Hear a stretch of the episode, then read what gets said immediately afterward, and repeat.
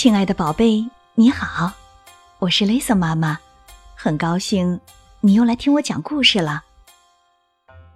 昨天呢，Lisa 妈妈给你讲了盘古开天辟地的故事。盘古啊，他开辟了一个生机勃勃的世界，这里山川秀美，日明月朗，各种野兽在森林里自由的奔跑，无数的飞禽在空中快乐的飞翔。有一天，天神女娲偶然来到了这片充满生机的大地上。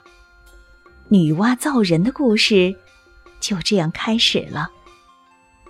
女娲呀，她是一个人面蛇身的女神，她从一出世就会飞行和变化法术。据说呀，她在一天当中能变化七十多次呢。女娲来到大地之后。好奇的东看看西看看，特别开心。然后，他头枕着手臂，在青青的草地上悠闲地躺了下来，看着天上慢悠悠飘荡的白云。可是很快的，一阵失落涌上了女娲的心头。我这是怎么了？世界这么美好，我怎么还不高兴呢？女娲皱着眉头，认真的想了起来。想了好一阵子，也不知道到底是为什么。最后，她环视四周，终于有了答案。原来呀，这个世界虽然有了生物，可是还远远不够热闹。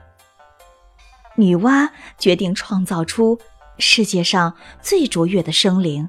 让他们主宰和管理万物，这样世界也就不会那么寂寞了。哦，可是造什么好呢？女娲顿时没了主意。沉思当中，她沿着黄河滑行起来。一低头间，她看见了水面上自己美丽的倒影，不由得高兴起来。就造一些和我一样的生灵吧。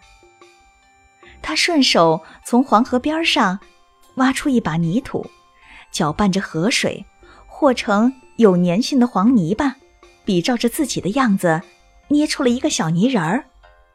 不过，这个小泥人儿只有上半身和他一样，下半身呢，女娲给他做了和双手相配的腿脚。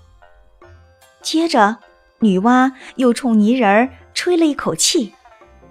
泥人儿立刻有了生命，这个家伙张开嘴，打了个长长的哈欠，抡抡胳膊，踢踢腿，揉揉眼睛，一下子从女娲手里跳了下来，连谢也不谢一声，就又蹦又跳的投入了世界的怀抱。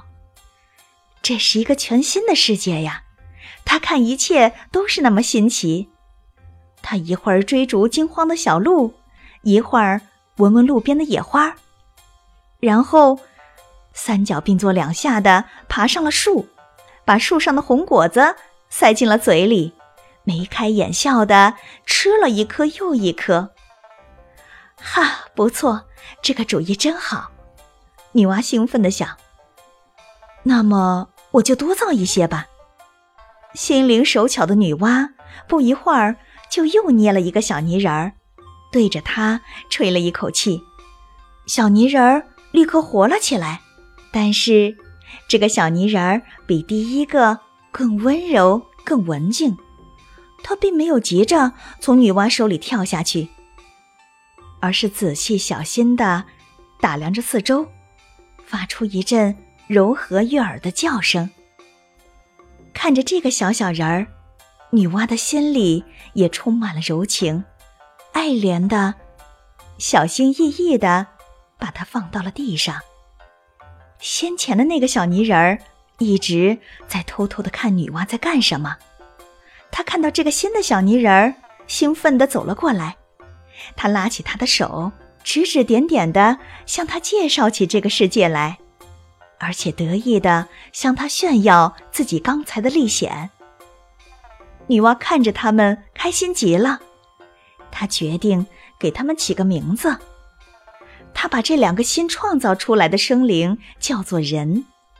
第一个创造出来的是男人，第二个是女人。两个也太少了，我要再多做一些。